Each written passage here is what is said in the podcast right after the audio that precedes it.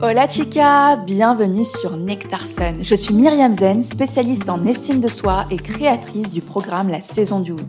Dans ce podcast, nous explorerons des thématiques comme l'estime de soi, les relations amoureuses ainsi que divers sujets sociétaux propres à notre génération. Mon objectif T'offrir des clés pour enrichir ta réflexion et renforcer ta confiance en toi. Hola chica, j'espère que tu vas bien. Aujourd'hui, on va commencer avec l'avis de Nectarson.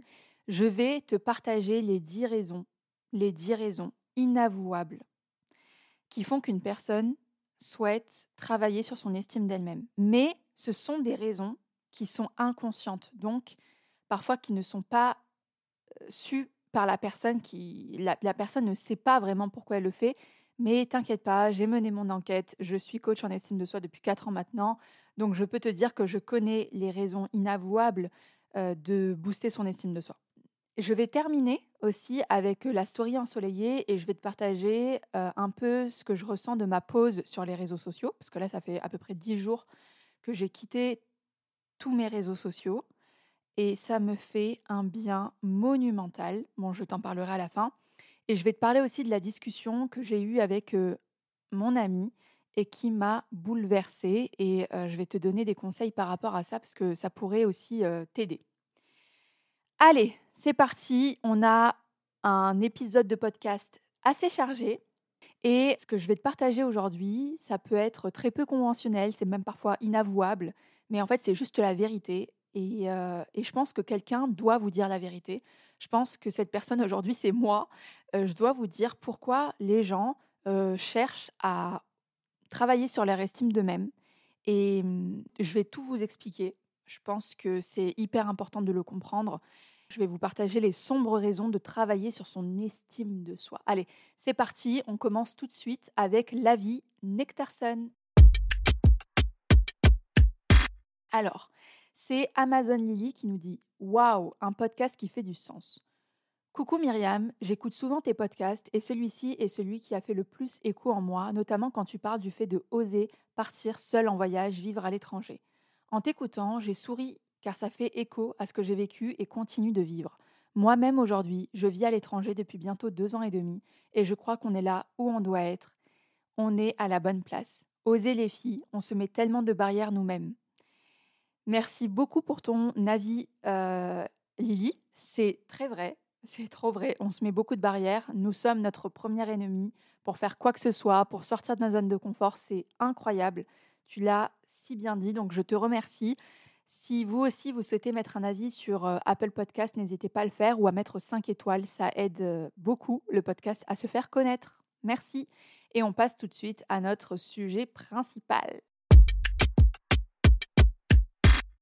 Pourquoi je veux te parler de, des raisons cachées qui font qu'une personne va travailler sur son estime d'elle-même? Parce que je pense que c'est important, je pense que tu vas peut-être te reconnaître dans certaines choses et je pense qu'en en fait on a des motivations qui sont inavouables, mais elles sont là en fait, elles sont là, donc on doit en parler, on doit en parler. J'ai envie de faire passer quelque chose qui est souterrain à quelque chose de visible. Euh, pour que tu puisses toi aussi réfléchir à ces questions. Pourquoi pas toi aussi travailler sur ton estime de toi? Et je veux te le dire, parce que maintenant ça fait 4 ans que j'ai décidé de me spécialiser sur l'estime de soi. Ça a un pouvoir inégalé. C'est-à-dire que l'estime de soi a un pouvoir inégalé. Et aujourd'hui, je ne vais pas te parler des raisons, même si ce sont des, raisons qui sont très pertinentes, mais je ne vais pas te parler du fait, oui, je me compare trop aux autres, ou euh, je veux considérablement améliorer mes relations, je veux prendre de meilleures décisions, je veux avoir de meilleures habitudes, etc. Non, je vais te parler de tout ce qui motive et qui est inavouable, de tout ce que les gens ne te diront pas, mais que je vais te dire aujourd'hui parce que mon expérience me permet de te donner toutes ces raisons qui font qu'une personne va travailler sur son estime d'elle-même. Alors, on va commencer tout de suite et avant tout ça, je veux faire un disclaimer. Tout ce que je vais te dire aujourd'hui, euh, c'est vraiment à adapter à chaque personne. Moi, c'est ce que j'ai vu chez les uns et les autres. Euh, certaines raisons peuvent être entremêlées entre elles. Et aussi, je veux te dire que c'est pas parce que c'est inavouable que c'est mal. D'accord? Je veux pas je veux vraiment pas que tu te dises que ces raisons, elles sont mal ou qu'elles font partie du mal. Non, pas du tout, pas du tout. C'est dans la douleur qu'on trouve les meilleures motivations et c'est complètement OK. D'accord? Donc non, c'est pas tout ce que je vais dire là, c'est ça fait pas partie du mal ou c'est pas quelque chose de répréhensible ou euh, non, c'est juste que les gens ne vont pas le dire que ça fait, que ça fait partie souvent de la part d'ombre et que c'est OK. Et parfois même c'est inconscient, d'accord? Parfois même on arrive à 40 50 ans et on se retrouve ah en fait si j'ai fait tout ça aujourd'hui, c'était pour ça. Ah ben oui, et tout ça c'était inconscient pendant tout ce temps. Aujourd'hui, je vais te partager les 10 raisons inavouables de travailler sur son estime de soi. Allez, c'est parti. La première raison, c'est de cesser d'être dépendant de certains schémas ou de certaines personnes, d'accord? C'est en fait de casser sa dépendance affective et ne pas devenir aussi on entend souvent, oui, j'ai pas envie de devenir comme un tel ou un tel, un membre de sa famille par exemple, d'accord? Et en fait, on n'a pas envie d'être dépendant, soit d'un schéma qu'on a connu lorsqu'on était enfant, soit d'une personne. Et c'est pour ça qu'on va travailler sur son estime de soi. Aussi, c'est pour, euh, d'une certaine manière, se rebeller contre les attentes que nos parents ont pour nous ou que, d'une manière euh, générale, la société a pour nous. D'accord? Donc, on va renforcer l'estime de soi. Peut-être que ça, ça peut être motivé par euh, une rébellion, en fait, une rébellion contre les attentes des autres. Oui, ma mère, elle a voulu ça pour moi, allez, je fais totalement le contraire. Je me souviens d'un prof d'histoire que j'ai eu en terminale qui nous disait un enfant va soit suivre de manière prophétique ce que ses parents veulent pour lui, soit il va faire totalement le contraire de ce que ses parents veulent pour lui. Et faut dire que maintenant, avec dix ans de plus, je me rends compte que il n'avait pas tort. Il n'avait pas tort. Et euh, une des raisons qui font qu'on travaille sur l'estime de soi, c'est aussi pour aller à l'encontre totale de ce que les parents ont voulu pour nous en imposant des limites, en s'affirmant, en travaillant sur son affirmation, etc., au fait aussi de, définir sa propre valeur, ou en tout cas de la redéfinir comme nous on le veut et pas comme les autres le veulent pour nous. D'accord? Ok, donc ça c'était la première raison. Deuxièmement, un petit peu plus sombre et encore un petit peu plus avouable, c'est pour avoir un peu plus de pouvoir personnel. Et oui, le fait de renforcer son estime de soi va permettre à certaines personnes de d'accroître leur pouvoir sur d'autres personnes ou sur certains systèmes. En fait, ils vont travailler leur estime d'eux-mêmes pour influencer et pour contrôler des situations à leur avantage. Bien évidemment, je vous prends un exemple, vous allez beaucoup plus suivre une personne qui est affirmée, qui sait ce qu'elle veut, qui a l'air d'avoir la tête sur les épaules et qui est vraiment peut-être même charismatique qu'une personne qui est tout timide, qui ne sait pas ce qu'elle veut, qui ne sait pas prendre de décision. Et en fait, cette personne, elle aura le sentiment de ne pas avoir de pouvoir, mais dans les faits, les autres ne lui accordent pas de pouvoir. D'accord? Et ça, c'est pour ça qu'il est impératif en fait de travailler sur son estime de soi. Parce qu'en plus, quand on travaille sur son estime de soi, on a beaucoup moins de mal à assumer son pouvoir ou ses pouvoirs sur les autres, sur des situations, etc. Parce que on sait, on connaît notre valeur, on sait ce qu'on vaut et on n'a pas peur de dire les choses, on n'a pas peur d'affirmer des idées et de s'affirmer en fait dans certaines situations. Donc absolument, ça permet de euh, d'avoir plus de pouvoir, ou en tout cas d'assumer encore plus ses pouvoirs. La troisième raison, qui est un petit peu similaire, c'est de rééquilibrer ses pouvoirs. En fait, rééquilibrer ses pouvoirs, c'est quoi? Imaginons aujourd'hui, vous êtes dans une entreprise et vous faites un travail sur vous euh, concernant votre estime de vous. Vous n'aviez aucunement confiance en vous. On va dire que votre estime de vous, elle était autour de 3, 4, allez, 5 maximum. Et en fait, vous vous rendez compte que vos collègues euh, vous marchent dessus, qu'ils euh, prennent leurs aises, qu'ils vous parlent mal, voilà, qui, qui, sont on peut dire, agaçants, méchants, etc., et qu'ils abusent de leur pouvoir. Et en fait, certaines personnes vont venir en, coaching, par exemple, pour rééquilibrer leur pouvoir. Qu'est-ce que ça veut dire? Ça veut dire qu'en fait, elles vont rééquilibrer leur pouvoir sur les autres. À la base, elles ne voulaient pas avoir plus de pouvoir, mais elles se sont rendues compte que il n'y avait pas le choix en fait. Il n'y avait pas le choix, surtout dans le monde du travail. Il n'y a pas d'autre choix que d'avoir une bonne estime de soi, parce que sinon, on se fait marcher dessus, et parce que sinon, euh, on nous piétine en fait. Donc, on va faire ce travail d'estime de soi pour rééquilibrer son pouvoir, pour se réapproprier son pouvoir. D'accord? En fait, la différence entre le deuxième et le troisième, dans le deuxième, ça vient de nous. C'est profondément nous qui voulons avoir du pouvoir sur les autres. Le troisième, le fait de rééquilibrer ses pouvoirs, ça vient de l'extérieur. C'est l'extérieur qui nous pousse à faire ce travail sur l'estime de soi pour rééquilibrer le pouvoir. D'accord? Et en fait, je vous donne un exemple. Vous êtes en position de victime et vous faites ce travail sur vous d'estime de soi afin de rééquilibrer les pouvoirs pour que les autres puissent vous respecter. Tout simplement, vous n'avez pas besoin d'agir de manière machiavélique pour euh, avoir du pouvoir. Juste, vous allez utiliser votre estime de vous pour mettre des limites et pour vous faire respecter, tout simplement. La quatrième raison, et celle-ci, je pense qu'elle peut parler à beaucoup de monde, on n'en parle pas suffisamment, mais je pense qu'il faut en parler. La quatrième raison qui fait qu'une personne va vouloir travailler sur son estime de soi, c'est pour réussir son ascension de classe sociale. Oui, cette euh, raison-là, elle est énormément présente pour les transfuges de classe. Qu'est-ce que ça veut dire transfuge de classe? C'est quand tu passes d'une classe sociale à une autre. Ça peut être de la classe ouvrière à la classe moyenne ou de la classe, de la classe moyenne à la classe, euh, classe supérieure. Pourquoi? Je vais vous donner un exemple. Imaginons que vous venez de la classe ouvrière, que vos parents sont même immigrés dans le pays euh, dans lequel vous êtes aujourd'hui. Bon, ça peut être la France, ça peut être le Canada. Et en fait, vos parents voilà, ils ont dû s'intégrer très rapidement. Ils ont dû s'intégrer très rapidement et, par exemple, ils peuvent être ouvriers du bâtiment, femmes de ménage, etc. Vous êtes l'enfant d'une femme de ménage ou d'un ouvrier du bâtiment, ok?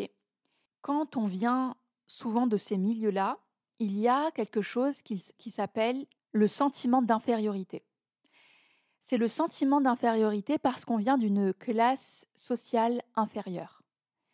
Et en fait, ce qui va se passer, c'est que ce sentiment d'infériorité, il est présent.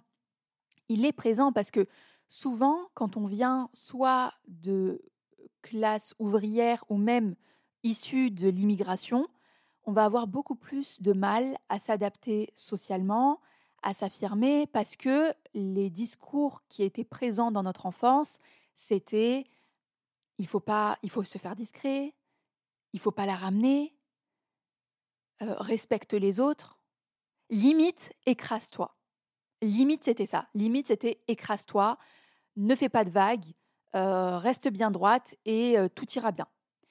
Le problème avec ce genre de discours, c'est qu'il y a un manque considérable d'estime de soi il y a un sentiment d'infériorité qui est énorme et donc euh, il y a le besoin en grandissant, en travaillant, que ça soit en cours mais aussi dans la vie professionnelle, on va se rendre compte que notre posture, soit du syndrome de la gentille fille, soit de femme qui n'a absolument pas une bonne estime d'elle-même, est incorrecte en fait. Elle est incorrecte elle n'est pas adaptée. En tout cas, elle n'est plus adaptée à la classe sociale dans laquelle vous êtes aujourd'hui ou euh, dans les sphères que vous dans les sphères dans lesquelles vous êtes.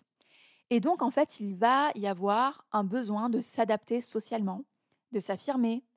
Aussi quand on vient de classe sociale inférieure, il y a le stress. Vous, vous savez, quand vous êtes transfuge de classe, il y a un stress qui s'installe que ceux qui font partie de cette classe n'ont pas. Parce qu'on va toujours se demander est-ce que je suis assez?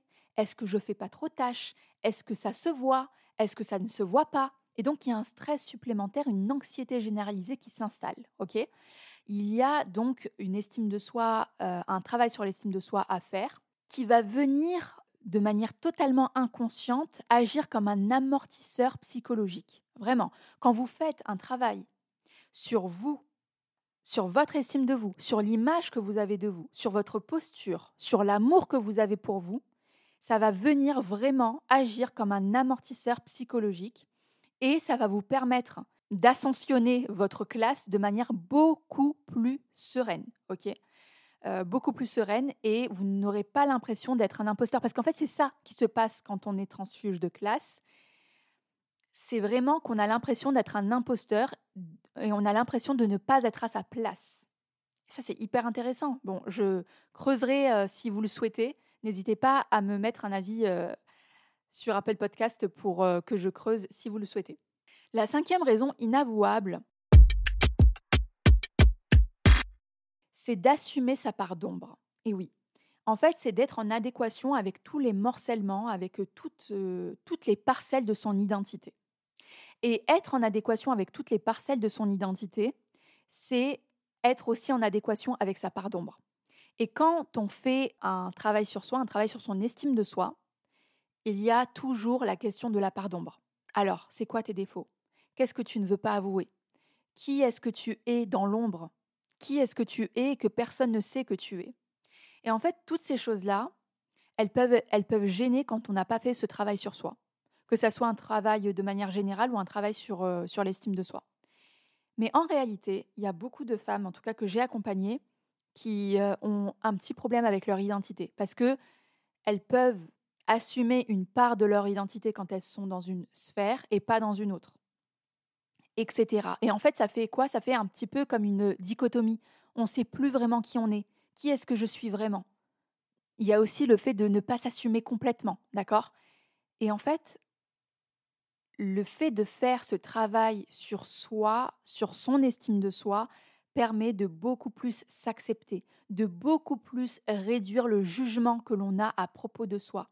Et donc le jugement qu'on a sur les autres. Parce que oui, une personne qui juge énormément les autres, c'est une personne qui se juge énormément elle-même. Et quand on assume sa part d'ombre, en tout cas avec soi-même, quand on a réussi à remettre tous les morceaux de son identité en place, dans la vie en tout cas, on grandit beaucoup plus vite. On grandit dans ses projets, dans ses relations, etc. Parce qu'en fait, on sait qui on est. On sait qui on est. Que ça soit dans l'ombre ou dans la lumière, on sait qui on est. Donc voilà, ça c'est la cinquième raison, qui est d'assumer sa part d'ombre et d'être en adéquation avec toutes les parts de son identité. La sixième raison, inavouable, qui fait qu'une personne va faire ce travail sur son estime d'elle-même, c'est de se protéger contre les attaques émotionnelles. Et les attaques émotionnelles, elles peuvent venir de partout. Hein. Elles peuvent venir de la famille, elles peuvent venir du monde professionnel et même parfois des amis.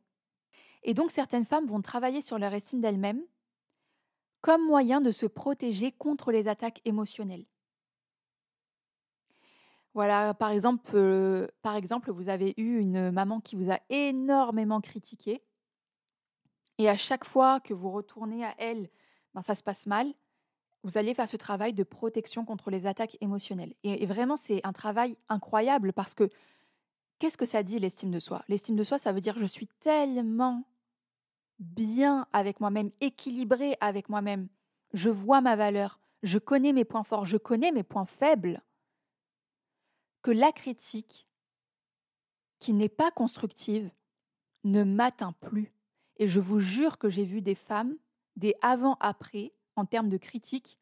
Je me souviens bien d'une, mais elle avait des parents qui étaient extrêmement... Oh, c'était horrible. C'était horrible tout le temps, la critiquer, la rabaisser, etc. Avant le coaching, c'était... C'était... Non, c'était... c'était très difficile pour elle. Elle s'était même isolée pour ne pas être face à la critique.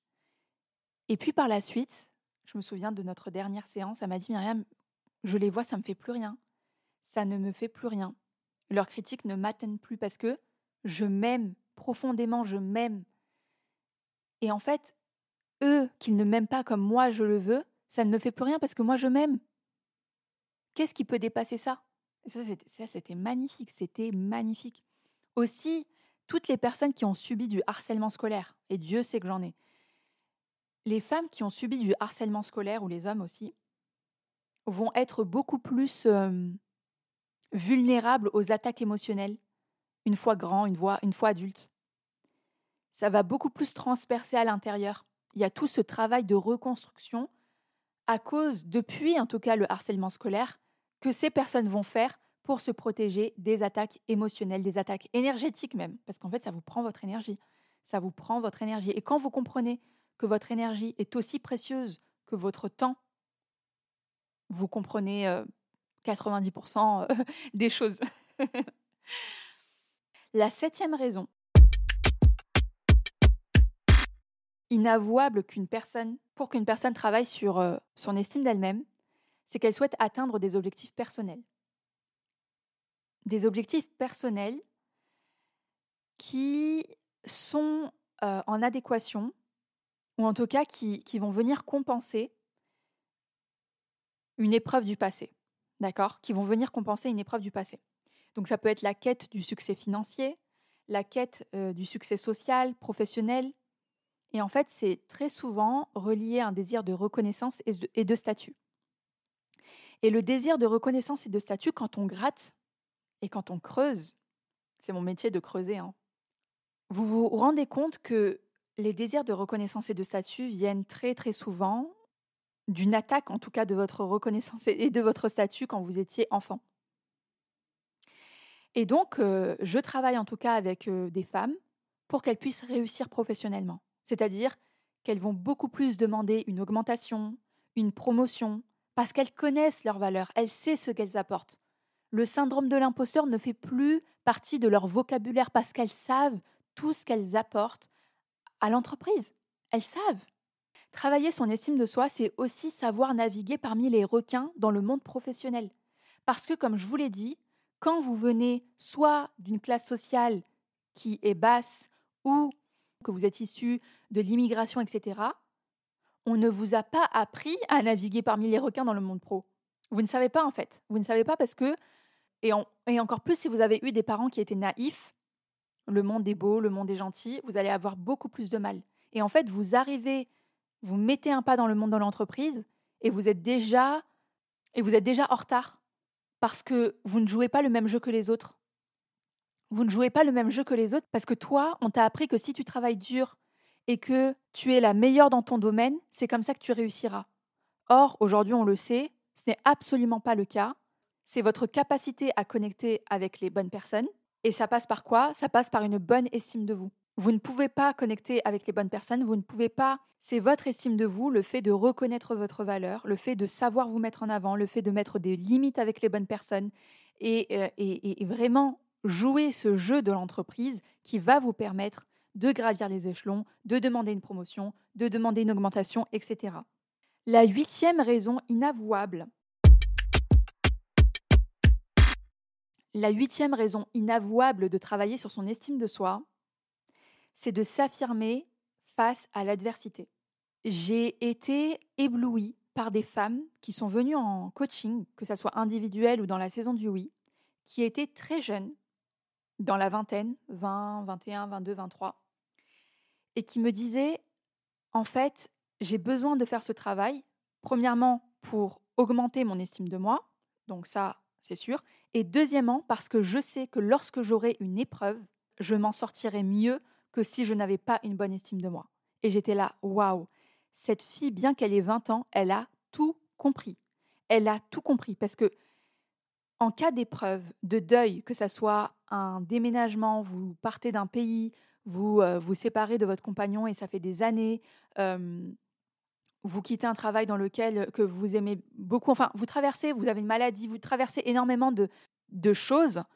Et en fait, le fait de renforcer votre estime de vous, ça va vraiment agir comme un amortisseur face aux épreuves. Vous allez beaucoup moins ressentir le coup parce que vous vous êtes guindé et ça depuis le début. Et ça, c'est incroyable en fait parce que ça va, le fait de travailler sur l'estime de vous va vous permettre de vous affirmer face aux expériences qui sont difficiles, face et, et, vous allez aussi démontrer de la résilience et en fait vous allez développer votre force intérieure. Et ça, ça n'a pas de prix. Ça n'a pas de prix. Enfin, vous voyez très bien une personne qui a une bonne estime d'elle-même, comment elle se relève beaucoup plus facilement des épreuves qu'une personne qui n'a pas d'estime d'elle-même. Et ça, c'est inavouable parce que c'est, je ne sais pas pourquoi, mais c'est tabou. C'est tabou de se dire, bah en fait, je vais prendre les devants. Dans ma vie, je sais que je vais, je vais vivre des épreuves.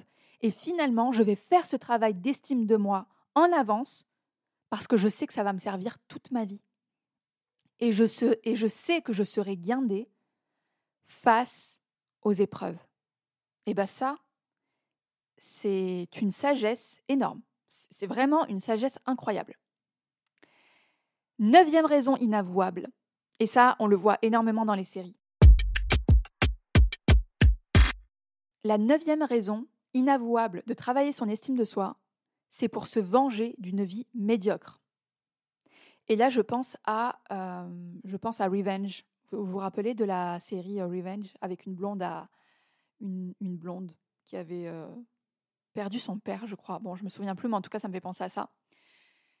Et oui, bien sûr, évidemment, si vous avez vécu la pauvreté, vous allez bien évidemment faire ce travail d'estime de vous, vous guinder pour vous venger et peut-être amasser le plus de dinero possible pour ne pas avoir à revivre ça, à revivre la misère, à revivre le manque d'argent. Si vous avez vu votre mère souffrir quand vous étiez enfant, vous allez prendre votre revanche sur la vie en travaillant sur votre estime de vous pour réussir professionnellement et sortir votre mère de la misère et lui offrir peut-être la vie qu'elle a toujours rêvé. Voilà, en fait, il y a des choses dans votre histoire personnelle que vous avez vécues. Et peut-être qu'inconsciemment aujourd'hui, vous faites un travail pour vous venger. Et c'est pas quelque chose de mal. C'est juste tabou, c'est pas quelque chose qui se dit, mais c'est complètement OK. Vous avez le droit de prendre votre revanche sur la vie. Tout le monde devrait prendre sa revanche sur sa vie en fait. Tout le monde. Si vous avez vécu une vie médiocre et que vous ne pouviez pas parce que vous étiez enfant. Aujourd'hui, aujourd'hui, vous ferez le nécessaire parce que vous avez compris que pour atteindre vos objectifs, vous avez besoin d'une bonne estime de vous et donc vous allez pouvoir prendre votre revanche, que ce soit à propos d'argent, que ce soit à propos de violence physique, émotionnelle, peu importe, vous allez prendre votre revanche sur votre vie. Et le dixième, bien évidemment, Et le dixième point, la dixième raison, c'est pour être un peu plus égoïste. Alors je sais, ça peut paraître fou de dire ça. Beaucoup de, femmes en coaching me disent ouais, mais moi j'ai pas envie d'être euh, d'être égoïste. Elles associent l'égoïsme à l'estime de soi. C'est pas le cas. S'affirmer, se faire respecter, c'est pas être égoïste. Mais il y a des personnes qui ont tellement donné dans leur vie qu'elles veulent aujourd'hui se récompenser, arrêter de se sacrifier pour les autres et donc être un peu plus égoïste. Et ce sont leurs mots et c'est complètement OK. Arrêtez de se sacrifier pour les autres qui n'ont jamais rien fait pour vous ou arrêtez de se sacrifier pour une situation, pour les autres, peu importe. Peu importe. Tu as le droit aujourd'hui d'être un peu plus égoïste et de te donner à toi-même. Tu as le droit. Et pour terminer, un petit bonus, j'avais aussi, euh, en réfléchissant, il y a beaucoup, beaucoup de mamans, en fait, qui travaillent sur leur estime d'elles-mêmes, que j'ai eu en coaching et qui me disaient, en fait, je n'ai pas envie de faire vivre ça à mes enfants. Je n'ai pas envie de leur donner le mauvais exemple. Tout simplement. J'ai pas envie qu'ils aient une maman qui ne sache pas s'affirmer, qui ne s'aime pas, qui ne se respecte pas, et qu'ils me prennent pour exemple. Bah oui, les enfants prennent leurs parents pour exemple. Leurs premiers exemples, c'est leurs parents. Donc il y a ça. Et la deuxième chose, ne pas faire vivre ça à ses enfants. C'est-à-dire que si toi, aujourd'hui, tu as eu une relation tellement conflictuelle qui t'a laissé à vide d'estime de toi avec tes parents, tu ne veux pas faire vivre ça à tes enfants. Alors tu vas faire ce travail sur toi. Donc voilà, c'est aussi un moyen de travailler sur ces points d'amélioration pour définitivement ne pas faire vivre ça à ses enfants. Et ça, c'est beau. Et toutes ces choses que je vous ai citées, elles sont complètement OK. D'accord? C'est juste qu'elles ne sont pas conscientes. Parfois, elles vont être un petit peu taboues, etc. Je voulais vous partager ça parce que ça me tenait à cœur. Je voulais aussi vous partager un petit peu plus de, euh, ouais, de, choses qu'on ne voit pas, qu'on ne voit pas a priori. En fait, au début, je voulais vous, dire les raisons pour lesquelles les gens, euh, les, femmes en tout cas, travaillent sur leur estime d'elles-mêmes. Et puis après, je me suis dit, ouais, mais ça, tout le monde le sait. Tout le monde le sait. Qu'est-ce que, qu'est-ce que vous, qu'est-ce que toi, Chica, tu ne, tu ne sais pas? Probablement que tu ne sais pas que les gens qui font ce travail pour eux, bah, je vais refaire la liste, tu ne sais probablement pas que les gens qui, ou les femmes en tout cas, qui font ce travail sur leur estime d'elles-mêmes, qui se font coacher, c'est pour, un, être plus indépendante de certains schémas, se rebeller contre un système ou contre les attentes des autres. Deuxièmement, pour avoir plus de pouvoir personnel. Troisièmement, pour rééquilibrer les pouvoirs, que ce soit dans la vie pro ou dans la vie familiale. Quatrièmement, c'est pour réussir une ascension de classe, les transfuges de classe. Cinquièmement, c'est pour être en adéquation avec tous les morcellements, toutes les parcelles de son identité, assumer sa part d'ombre. Sixièmement, c'est pour se protéger euh, contre les attaques émotionnelles. Septièmement, c'est pour atteindre des objectifs personnels comme euh, plus d'argent, plus euh, de statut, plus de reconnaissance. Huitièmement, c'est pour s'affirmer face à l'adversité qu'est la vie. Neuvièmement, c'est pour se venger d'une vie médiocre, d'une enfance médiocre. Et dixièmement, c'est pour être un peu plus égoïste et pour terminer, pour ne pas faire vivre ça à ses enfants. Voilà, je suis sûre et certaine que cet épisode va te plaire. En tout cas, n'hésite pas à me le dire dans les avis. Si aujourd'hui tu souhaites te faire coacher en one-to-one, j'ai ouvert une nouvelle place à un prix hyper avantageux pour 2023 parce qu'en 2024, je vais euh, tout changer. Je vais changer beaucoup, beaucoup de choses et donc en fait, c'est la dernière place qui euh, partira en 2023 à ce tarif-là toutes les informations, tu as aussi des témoignages, tu as toutes les informations, tu peux prendre un rendez-vous avec moi qui s'appelle Clarté de confiance pour savoir si ça te correspondrait ou pas et pour qu'on puisse faire un petit peu un point sur, toi et, sur ta situation. C'est parti pour la story ensoleillée.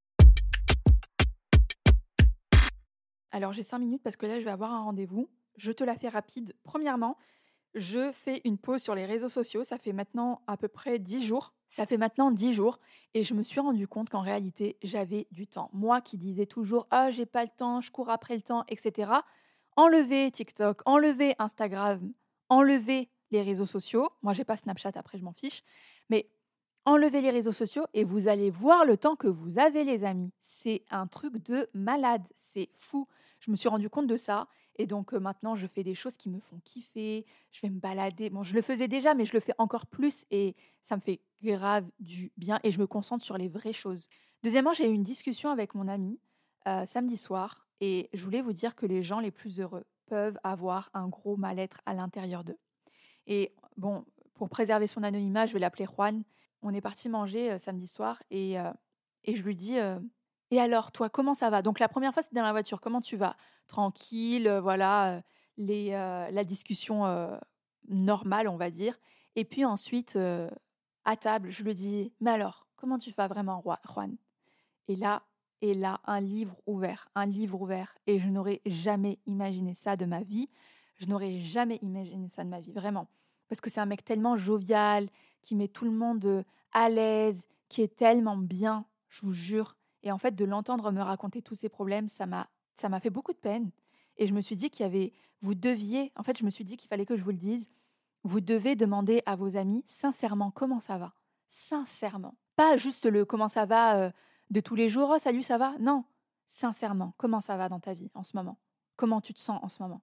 Waouh Et j'aurais jamais imaginé qu'une simple phrase et le fait d'insister, parce qu'il y a des amis qui vont pas vous le dire dès le début, c'est pas dans leurs habitudes. Et en fait, je me suis rendu compte qu'il se sentait tellement seul. Il m'a dit quelque chose, il m'a dit Pourquoi les gens ne restent pas dans ma vie? Ça m'a fait un électrochoc, vraiment. Ça m'a fait l'effet d'un électrochoc. Et je me suis dit que je devais creuser cette question. Et, pourquoi les gens ne restent pas dans, leur vie, dans votre vie? Je pense que c'est un bon sujet de, de podcast. En tout cas, je ne peux pas rester plus longtemps que ça. voilà, c'était pour vous dire, prenez soin de vos amis, demandez-leur sincèrement comment ils vont, creusez la question parce qu'ils ne, vous le, ne vous le diront pas du premier coup. Il y a des gens, voilà, on est tous différents et parfois il faut creuser un petit peu plus. Et là, c'est vrai que c'était un samedi soir, deux heures à, à l'écouter, me parler. Et ça fait quand même plusieurs années que je le connais. Hein. donc, ouais, c'était étonnant. Mais en tout cas, je voulais vous dire de prendre soin de vous, et n'hésitez pas à, vous rapprocher de cet ami et à lui dire des choses, à lui dire des choses et à demander sincèrement à cet ami comment ou comment, comment il ou elle va. Voilà, je ne vais pas plus vous retenir. Ça m'a fait super plaisir de faire cet épisode de podcast Et n'hésitez pas à laisser un avis sur Apple Podcast, à mettre 5 étoiles, que ce soit sur Spotify, Deezer, etc. Si vous voulez me soutenir, c'est une façon hyper simple de me soutenir. Donc n'hésitez pas à le faire, à partager l'épisode de podcast avec une amie, franchement, à qui ça pourrait grave faire du bien. Et voilà, moi je vous laisse, je vous dis à la semaine prochaine. Hasta luego